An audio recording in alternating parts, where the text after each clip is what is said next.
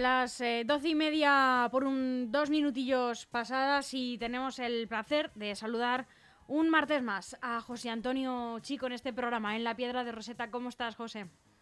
Pues muy bien. Muy bien, un poco lejos del micrófono. lejos del micro, pero lo acercamos en un momentito. En un momentito, para tenerte un poco más cerca y escucharte más alto y claro. Decía que muy bien, que bueno, hoy, hoy hace bastante mejor después de los calores pasados esta semana pasada. Exagerados. Que son exageradísimos. El mayo más caluroso. Así es. Y que todos los mm, años tengamos que estar hablando de estas cosas y, que no va a parar. Eh, no. Vamos a más, a más. Pero hemos hablado aquí mucho de eso. Hemos hablado mucho de eso, de la de la huella del carbono y del cambio climático y de cómo la cosa se está poniendo muy fea.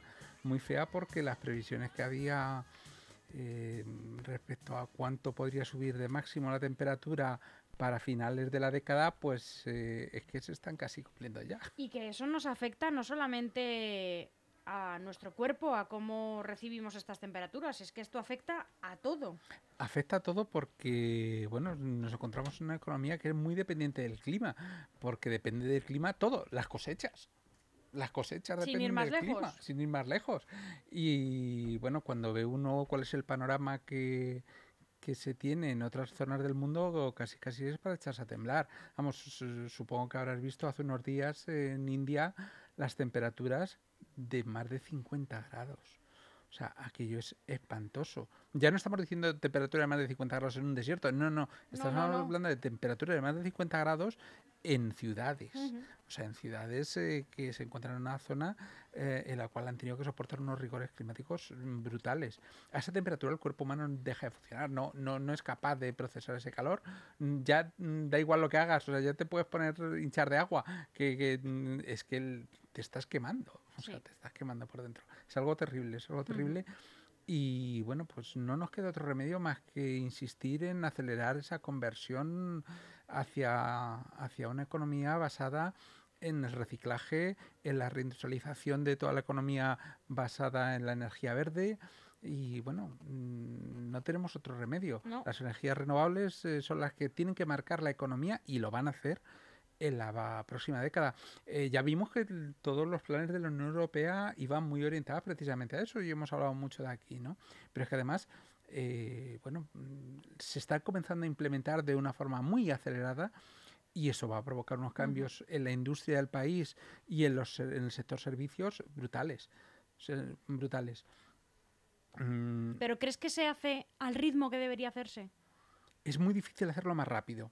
Vamos a ver, esto es como cuando eh, tú tienes un informe y dices, bueno, no, aquí no importa la temperatura a la que esté, le ponemos no sé qué. No, es que así no se cura un enfermo. O sea, un enfermo necesita un tratamiento, no le puedes a lo mejor de, el primer día dar una dosis de medicina porque simplemente su cuerpo no aguantaría. Aquí nos ocurre lo mismo. Es decir, no podemos coger e implementar medidas mucho más rápidamente de lo que es capaz el mercado de irlas eh, absorbiendo. Hay quien dice que, que esto es una bobada y que sí o sí vamos a tener que convivir con, una economía basada en una abundancia del, CO2, eh, pero yo me resisto a creerlo, me resisto a pensar que voy a dejar algún día a mis hijos un planeta del cual, eh, bueno, pues se van a acordar de su padre y de sus antecesores y no de una buena manera precisamente, ¿no? Eh, indudablemente peor que en el que tú has vivido. Indudablemente, indudablemente. Mm, a mí me, hizo, me hizo mucha ilusión cuando, cuando cayó la nevada esta enorme, ¿no? Porque yo pensaba que jamás lo iban a ver mis hijos. O sea, ya no íbamos a tener una filomena como tuvimos aquí, sino que pensaba que no la íbamos a ver nunca, ¿no? en ningún sitio en toda España. Y sin embargo, fíjate, para nuestra sorpresa, bueno, el clima realmente lo que está yendo es hacia extremos. Es decir, nos vamos a encontrar con épocas de un calor extremo, un calor extremo unas nevadas y insólitas. nevadas insólitas probablemente en los próximos años de igual manera. Es más raro que se den nevadas, pero bueno, pues ya mm. vimos que a pesar de ser raro, mm, a veces sucede. Se dan. a veces suceden y claro, eso es algo mm, de muy difícil previsión, porque lo del calor ya yo creo que todos más o menos lo tenemos asumido, ¿no? Bueno, vamos a ver qué es lo que podemos hacer, pero lo de la nevada sí que nos resultó, vamos, absolutamente desconocido para muchos, ¿no? Sí, sí, totalmente. En fin, lo cierto es que esta reconversión, como digo, a, de todos los sectores, del sector energético, exige, bueno, pues una concienciación total. Ya no vale solamente con decir, no, las industrias tienen que, tienen que cambiar. Hay que empezar a pensar en qué podemos hacer cada uno de nosotros. Porque se puede hacer y se puede hacer mucho. Y parece que hay cosas que, a las que no le damos importancia, pero que son muy importantes a la hora de determinar cuál va a ser la salud de nuestro entorno más eh, inmediato voy a hablar de un tema mm, muy sencillo, ¿no? Y es eh, la gestión de la basura. La gestión de la basura es importantísima hacerla de forma correcta. Eh, nos hemos, más o menos ya todos, más o menos. Hay excepciones, pero más o menos todos nos hemos acostumbrado a que vamos a obtener una bolsa de residuos orgánicos, vamos a tener otra bolsa con los plásticos y envases. Tenemos que ir a más. Tenemos que ir a más en Japón hay sitios donde tienen 10 contenedores distintos de basura. Porque saben que para ellos es esencial. Japón tiene una característica y es que mm, ellos dependen absolutamente de un reciclaje súper eficiente de sus residuos. Porque son incapaces de producir plásticos, por ejemplo. No tienen, porque no tienen industria petrolera. Eh, entonces eh, a ellos les cuesta muchísimo no mm, reciclar ellos tienen muy interiorizado, toda la población tiene muy interiorizado el uso de múltiples contenedores, de múltiples tipos, para poder eh, reciclar. Aquí, eh, bueno, pues hemos asumido eso, vamos a asumir, eh, digo que hemos asumido eso, hemos asumido lo de la necesidad del reciclaje y vamos a ver cómo cada vez más tendremos que tener distintos tipos de cubos y tendremos que hacer una gestión también más eficiente de los mismos, porque no es igual tirar a la basura a cualquier hora ya no solamente por, por el, mm, lo desagradable que puede ser encontrarte los olores ¿no? que provienen de una basura en descomposición claramente cuando a alguien se le ocurre tirarla al mm, mediodía. Y es un problema de civismo esencial. Es un problema al que nos tenemos que enfrentar eh, todos los días porque aún... Mm, me gustaría decir otra cosa, pero aún vemos a ciudadanos que salen con su bolsita de basura y la tiran a la, a la una de la tarde. Y eso no puede ser. Eso no puede ser porque no hay, no hay que lo aguante, ya no solamente por los olores, sino porque además esa descomposición que se está produciendo, está produciendo en ese momento metano, está produciendo sulfuro, está produciendo gases de efecto invernadero también. Y no es baladí la cantidad de, de mm, gases que se están produciendo. Así que tenemos que hacernos a la idea de que depende también de nosotros. Otro acto fundamental en el que tenemos que ser muy responsables es qué hacemos con la ropa. La ropa genera una cantidad de residuos enorme. Producir un pantalón vaquero, un pantalón vaquero, conlleva unas necesidades energéticas enormes y una necesidad de agua brutal. Cuando digo brutal, es que no digo que con 100 litros fabriques un pantalón vaquero. Es que hace falta miles de litros para producir un pantalón vaquero. No podemos derrochar. Muchas veces nos eh, centramos en otras industrias, como son eh, la alimentaria, que quiero decir que no es em, que no haya que hablar de ella. Pero, Y de otras, como la, la textil, eh, no, no, se habla tanto, quizás. Yo creo que no se habla tanto mm, por un malentendido sentido de la responsabilidad hacia la industria patria. sí, te lo digo en serio. O sea, yo creo que hay mucha gente que tiene, tiene mm, asumido que, bueno, la industria de la moda es muy importante en España, ¿no? Y es cierto, lo es. Eh, pero no podemos callar los problemas que están asociados a una producción, a una sobreproducción textil, que no tiene ningún sentido. Es decir, eh, la industria de la moda cada vez ha ido evolucionando a una moda que tiene una duración cada vez más corta en el tiempo.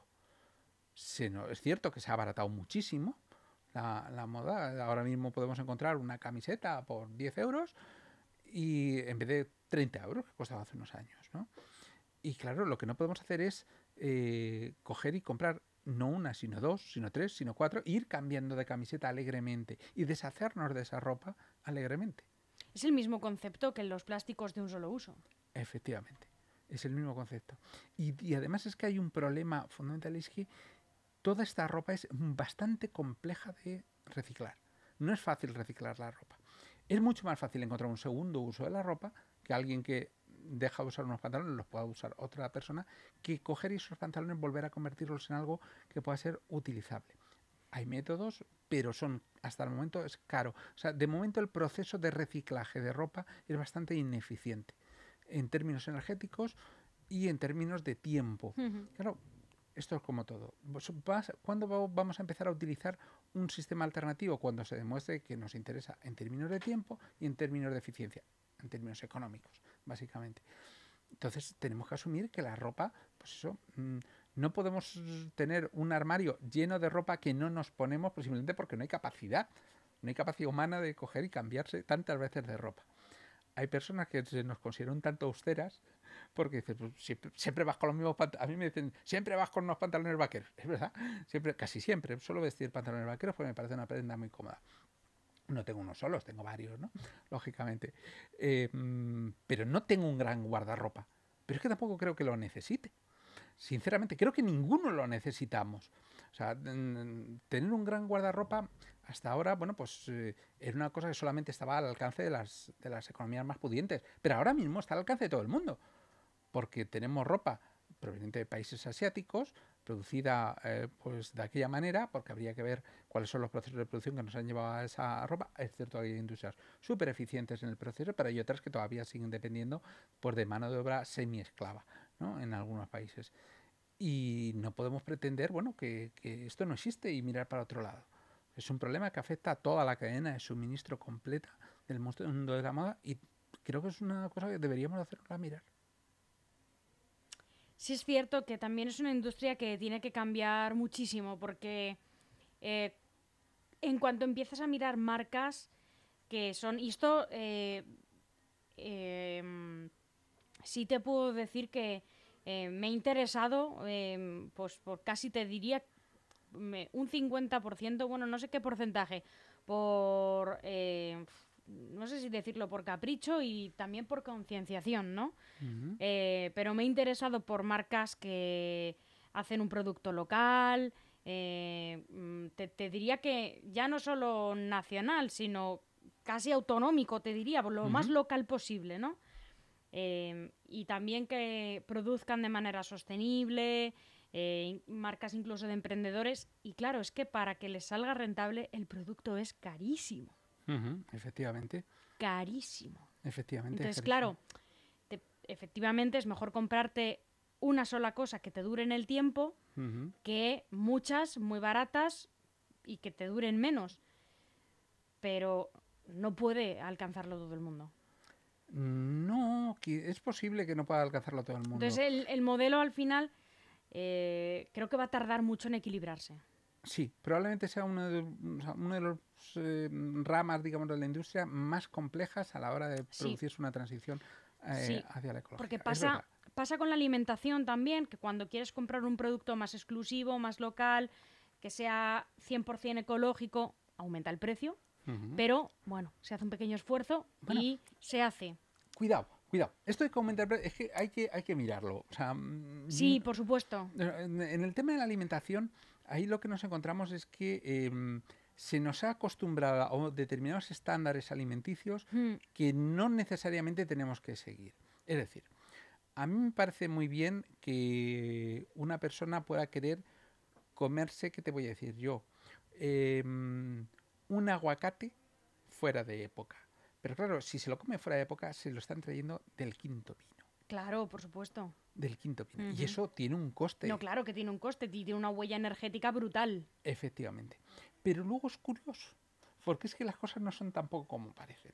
Mira, eh, se hizo un estudio en Inglaterra em, para ver cuál sería la huella energética necesaria para producir allí lechugas. ¿Mm? Decían, bueno, es que las lechugas habitualmente allí vienen de España. Entonces dijeron, bueno, entre otros países, pero fundamentalmente de España viene, va mucha verdura, ¿no? Em, dijeron, ¿cuánto nos costaría aquí producir lechugas? hicieron un, coste energético, o sea, un cálculo del coste energético y resulta que les costaba igual producir allí lechugas que, que comprarlas a España, teniendo en cuenta toda la cadena de transporte necesaria para llevarlas allí. Y claro, dice uno, pero ¿cómo puede ser? Pues porque allí la única manera de producir lechugas y que no se mueran las lechugas era elevar la temperatura. Y para elevar la temperatura, allí no vale poner unos plásticos. No, allí tienes que calentar. Claro, claro. Entonces, el coste de esa, de esa calefacción, digamos, que, con la que tenían que eh, coger y mantener a determinada temperatura ese, campo equivalía más o menos a la huella que se había mm, producido de, carbono en todo el proceso de producción y transporte desde España. Es decir, que nos tenemos que acostumbrar a que tampoco podemos comer cualquier cosa porque podamos hacerlo. Y eso es difícil. Eso exige un esfuerzo de concienciación. Es decir, si nosotros tenemos naranjas en Valencia, lo lógico es que comamos naranjas de Valencia. Hay muy buenas naranjas de Valencia. Pero claro, resulta que las naranjas valencianas son un tipo de naranja que no solo se produce en Valencia, sino se produce en Turquía, por ejemplo. Entonces, o en Israel, nos podemos encontrar con que vamos a comprar naranjas valencianas. Y la naranja no viene de Valencia. Claro, cualquiera que sepa un poco, que tenga una cierta experiencia al menos de cuándo se producían las naranjas en, en España, se dará cuenta que es muy difícil encontrar naranjas valencianas, por ejemplo, en determinados meses del año. ¿Por qué? Porque no es la época en la que se cosecha. Entonces no va a haber. Pero si las tienes en Brasil, las tienes de Israel. No, podemos intentar, y ya no te digo nada, cuando se nos antoja comer alguna delicatesa de esas, pues no sé, eh, alguna fruta tropical que tampoco se produce en España. Claro, claro. Claro, está muy bien. O sea, dice, bueno, pues que de vez en cuando, hombre, por de vez en cuando a todos nos viene bien darnos un caprichito, pero no puedes decir, no, como me lo puedo permitir, voy a comprar papayas, voy a comprar, mm, en fin, hay toda una, una suerte de, mm, eh, frutas tropicales aquí semi desconocidas que ahora están empezando a introducirse en España de una manera acelerada. Los costes han bajado mucho porque se han incrementado los, eh, la capacidad de los contenedores, la cantidad de contenedores que traen los barcos. Ahora los barcos son unos mega llevan unos megacontenedores enormes y te puedes encontrar en supermercados como Costco, por ejemplo, eh, montones de fruta que yo no la había visto nunca. Pero claro, mm, si te paras un poquito a ver de dónde viene la fruta, te tenía que hacer pensar, oye, cuidado, es que comerme una fruta de allí no solamente me cuesta lo que me cuesta, sino que le está causando al planeta una huella de carbono de la cual podemos prescindir, porque si aquí no hubiera fruta, pero es que aquí tenemos un montón de fruta de temporada. Todos sabemos que hay frutas de temporada en las cuales están deliciosas. Tenemos unas peras, tenemos unas uvas, tenemos unas naranjas, tenemos de todo en España. Aprovechémoslo. Claro. Aprovechémoslo. Y eso sí que exige una, un esfuerzo de concienciación pues eso, mm, que hace que cuando te vayas al mercado empieces a ver. Eh, probablemente esto nos va a ayudar mucho la tecnología en los próximos años. Nos va a ayudar porque eh, la Unión Europea va a obligarnos a saber sí o sí de dónde viene cada cosa.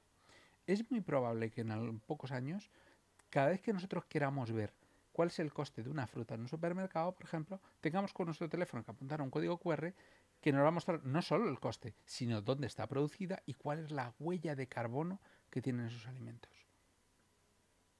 Pero es que no nos cabe otro remedio más que mm, empezar a pensar, hay que condicionar nuestra mente a que no porque nos podamos permitir algo debemos de hacerlo, no. En fin, la industria del reciclaje mm, yo le auguro unos años excelentes porque aquí prácticamente está por desarrollar. Es decir, Existe, es cierto que existe industria de reciclaje, pero se podría reciclar muchísimo más, pero esto es eh, como el pez que se muerde la cola. Es decir, si no se eh, em, desarrolla más, es porque todavía no estamos reciclando todavía lo eficientemente que deberíamos. Y no vale con decir, bueno, pues ya que lo hagan allá en el vertedero que se... No. O sea, los costes de poner en marcha esas industrias de reciclaje son enormes y tenemos que ayudar personalmente reciclando correctamente. Y más allá de eso, porque todavía hay muchas personas, eh, bueno, sobre todo según la edad que tengan, porque claro, vienen de toda una vida eh, sin hacerlo, eh, y tampoco ni siquiera porque no hayan querido, sino porque el reciclaje es algo relativamente reciente, para ellos sobre todo, y dicen, es que cualquiera aprende ahora, es muy difícil, ¿no? Bueno, pues puedes tardar más en aprenderlo, pero desde luego lo que sí puedes hacer es reducir el consumo. Puedes reducir el consumo y cuando uno dice, es que esto es muy difícil, no lo sé, Yo Pues siempre tengo una respuesta para eso, que es has aprendido a hacer cosas mucho más difíciles a lo largo de tu vida. Cierto, pero además es que tenemos ahora mismo la asistencia de algunas apps que se encargan de hacerlo Bueno, yo me refiero para gente más mayor, me refiero para personas más mayores. Pero mira, lo de las personas más mayores yo es una cosa que mm, ya lo hemos comentado muchas veces, ¿no? Tengo mucho resquemor porque es verdad que existe un choque cultural. Pero nos han obligado a todos, la vida nos ha obligado a todos a hacer uso de los códigos QR, que eran grandes desconocidos, menos para unos cuantos frikis que andábamos por ahí intentando que se pusieran en todos los lados y se, se reían de nosotros. Y ahora ya todo el mundo lo ve como normal. Ya todo el mundo sabe, ah, bueno, pues eso se lee con el... A lo mejor no sabe hacerlo, pero se sabe que se lee con el teléfono y sirve para algo. Yo he tenido ahí una lucha con mi padre porque decía, me baja una aplicación, papá, no te hace falta ninguna aplicación, es el, el- la aplicación es el- la propia cámara del teléfono. La propia cámara del teléfono te lo hace y te, y te dice dónde. Y además es que no hay que hacer más que eso. Y ahora es normal ir a un restaurante y encontrarte con un código QR. Bueno, casi obligado. Casi obligado, efectivamente. Aunque ya podemos volver a disfrutar, entre comillas, de, esa- de esos mm, cosas en papel. ¿Para qué? ¿Para Mm. qué? ¿Para qué? O sea, si no, no es una necesidad, si tenemos todos un maravilloso dispositivo. en el Nostálgicos.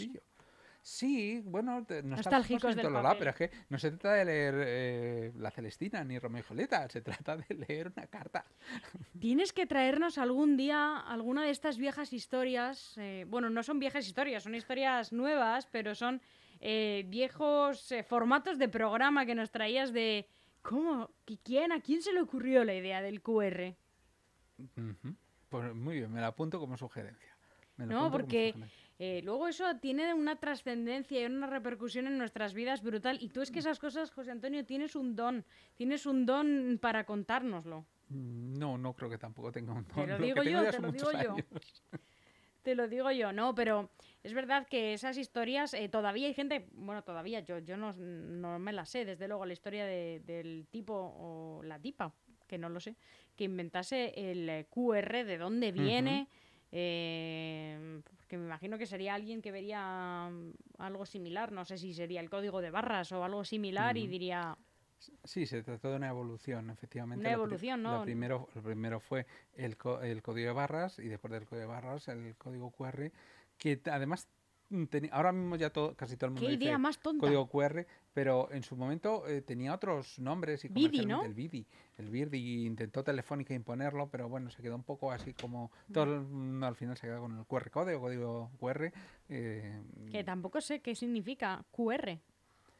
ay, pues eh, Es de esto que seguro que has visto en alguna parte y ahora mismo ya como dices QR, QR, QR. Pues sí, la- pues mira, ahí me has pillado, ahora mismo no recuerdo. Yo no, no, yo, yo tampoco. Sé que lo he visto, pero no me he quedado, no me he quedado con ello. Pero pues, pues eso te digo, que habrá mucha gente que no lo sepa, pues a lo mejor es eh, un, un buen lugar este para que, para que se lo contemos a, a la gente. Y bueno, yo te lanzo el guante y tú ya, Sí, sí, en sí, algún momento del año, de la vida, Mm, Me lo, me lo apunto, me lo apunto. Eh, se te ocurre, no sé, eh, a lo mejor hay un día que dices, "Ah, estoy harto de hablar de cómo gira el mundo y de conectar cosas, vamos a, a dar una, una clase de, de historia. tenemos, tenemos pendiente también, que, de- que no se me ha olvidado, ¿eh? tenemos pendiente una charla sobre fundamentos de la economía a a partir de un cuento. Hombre, eso a mí me encanta, ya lo sabes. A partir de un cuento, vamos a contar los fundamentos de la economía. Lo tengo, ya casi casi lo tengo terminado, que es realmente la adaptación de una historia que, que leí yo hace tiempo. No, que mm, leí, no, que vi, porque estaba en un vídeo de una charla TED y me encantó. Me pareció algo absolutamente excepcional. Pero es que le estoy dando vueltas para adecuarlo, Adaptarlo. digamos, más, sí, porque además el autor original eh, era su- sudamericano. Entonces tenía algunos giros en el tema que había que traducir un poco. Bueno, había que, que adecuar un poco y estoy en ello. A ver si lo termino y efectivamente lo vemos, porque seguro que, bueno, que nos llevamos más de una sorpresa, viendo que al final la economía no es tan difícil como nos la pintan. Parece que es un territorio... Pasa algo parecido a la informática, ¿no? Sí. Nos la han pintado como una cosa de frikis y de ingenieros. Y, al final es algo que está todos claro, los días en nuestra vida. y en la economía nos la han pintado pues como una cosa de entendidos y de brokers. Es decir, si no eres un broker, es, una- oh, oh, es complicadísimo. ¿Y qué va? ¿Qué va? Lo que exige es mucho sentido común. Mucho sentido común aplicado. Porque luego, esto es lo mismo que cuando mm, hablas con, con cualquier eh, grupo de personas, cualquier gremio, ¿no? Y encuentras que, que utilizan unas palabras extrañísimas para referirse a cosas que, que, claro, te, te resultan ignotar. Te dice, bueno, ¿y ¿esto qué es? ¿no? Pero cuando te lo traducen a palabras llanas, lo entiende todo el mundo. El problema es que, bueno, pues eso, se, ha creado, se ha creado su propio dialecto eh, Que, parece que, nos aleja de eso. Claro, hablamos de bonos, hablamos de, tasas de interés, hablamos de futuros y, Los mortales nos perdemos. Nos perdemos, nos perdemos. Pero es mucho más fácil de lo que parece. Los mortales nos quedemos en el gesto de los dos deditos frotándose y diciendo dinerito, dinerito. ¿Dónde está mi dinerito? Sí, nos queda entre eso y el palasaca nos quedamos. Ahí nos quedamos. no, no, hombre, lo del palasaca, claro, es que mm, determinados partidos políticos parece que, que, bueno, a través de sus comportamientos parece que han promovido mucho eso últimamente. No me voy a meter más hoy, pero, pero Sí, no, pero, pero, tendremos, pero tendremos que volver a ello. Pero no, no podemos ignorar que la realidad está directamente conectada tanto con la economía como con la política. Y a veces se nos, se nos, mm, se nos eh, induce a mirar en un sentido cuando lo realmente importante no está allí, está en otro lado. ¿Has visto la película? La de No mires arriba. No mires arriba, sí, sí, sí. ¿Te gustó? Sí, sí, me gustó muchísimo. es la típica película que apostaba porque te gustaría. Sí, sí, esa pregunta, eh, o sea, esa mm, película me gustó muchísimo de principio a fin, o sea, hasta el final. me gustó que Tiene un humor muy curioso. Sí, sí, tiene un, humor muy ácido, muy sarcástico. Sí, sí. Pero es que es... Muy real con, con el mundo tal y como está. Sí, sí. me dan ganas de soltar spoiler, pero todavía es pronto para soltar spoiler. Hay que dejar, porque seguro que, alguno todavía lo puede ver, ¿no? Lo puede ver y, disfrutar. Creo que un día hablamos Jesús y yo de, ella, precisamente, porque mm, efectivamente nos trae a la mente el, cómo realmente funciona este mundo, ¿no? Y cómo muchas veces pues parece que lo más importante del mundo es si ha venido el rey emérito a San Senso y si está uno a favor, está en contra, no sé qué. Y si lo realmente importante, de verdad, hace falta tener más periodistas allí que para cualquier otro tema. Que a mí no me afecta en mi vida para nada, a mí me da igual. Para nada para nada, o sea, el que ese señor esté ahí. Más allá de una conversación de 10 minutos tomando un café. Efectivamente, puedo tener mi opinión particular sobre él y sobre sus comportamientos, sobre si es un sinvergüenza o no, sobre si ha defraudado a Hacienda o no, sobre si el que no tenga em, en este momento mm, taras con la justicia ni causas abiertas en España, eh, quiere decir que este señor puede presumir de lo que ha ido haciendo. Yo puedo tener mi opinión particular, pero más allá de eso, esos son 10 minutos, acabo de 10 minutos Eso no, no, no, no, trata los problemas eh, que tenemos reales las personas. Y no solamente los problemas, sino las soluciones. Tendríamos que ver un día, y de hecho lo vamos a hacer, vamos a hablar sobre todo lo que está haciendo... Tienes que apuntar un montón de temas, ¿eh? Sobre me, me intentaré acordar, sobre todo lo que está haciendo este gobierno en materia económica, que está pasando absolutamente desapercibido para el común de los mortales. Y cuando digo el común de los mortales, hablo del, del hombre de la calle, el hombre de la mujer de la calle. O sea, no puede ser, no puede ser que la cantidad de, de, leyes que están promulgándose, la cantidad de actuaciones que se están realizando en materia económica, que son esenciales, fundamentales, que nos están afectando a nuestro bolsillo, tanto en materia de impuestos como en materia directamente de estabilidad de nuestros puestos de trabajo, con una reforma laboral que ha sufrido 10.000 percances, pero que al final se ha podido ejecutar, que está consolidando una forma de trabajo que cada vez nos aleja más de ese trabajo temporal del que tanto estábamos hablando y que tanto estábamos huyendo en los, en los últimos años, que tanto eh, mm, decíamos esto no va a acabar nunca, aquí lo normal va a ser el trabajo de, de tener 10 contratos para un fin de semana y ese tipo de cosas. Y es que lo que se está haciendo, que tiene un impacto real, no aparece en ningún lado. No aparece en ningún lado. ¿Los medios estáis siguiendo correctamente la actualidad? ¿O también formáis parte, como la mayoría de los ciudadanos? No, no digo que eso no un problema de los medios, sino como la mayoría de los ciudadanos nos dejamos un poco embobar por ese trapo rojo que alguien agita y que dice, hay que ir por ahí. Cuidado, eso también hay que hacerlo mirar, ¿eh? Hay que todos, todos. Porque efectivamente yo me resisto, me resisto a tener un telediario en la tele que cada vez que lo pongo, mis hijos dicen, me da igual la cadena, ¿eh? me dicen, papá, si es que no, que nos da igual, o sea, para mí no vale nada de lo que están contando, o sea, mis compañeros de clase no hablan de esto, la gente que yo conozco no habla de esto, los estudiantes con los que estoy en la universidad no hablan esto, no hablan de esto porque es que no les interesa en absoluto, esto no es realmente lo que... Y prefieren otros formatos de comunicación y prefieren el mundo online y prefieren una charla eh, um, o prefieren directamente irse a YouTube a ver qué es lo que dice Jordi Wild o Ibai. hay que hacérselo mirar todos. ¿eh? Nos tenemos que. Porque estamos de verdad hablando de lo que a la gente le importa. ¿Estamos sabiendo transmitir aquello que realmente es interesante? ¿O nos dejamos llevar por la noticia agenda de la agencia que ha soltado no sé quién para que todos miremos para allá? Reflexión que dejo ahí sobre la mesa ahí la para dejamos. todos. José Antonio, un abrazo fuerte. Un abrazo.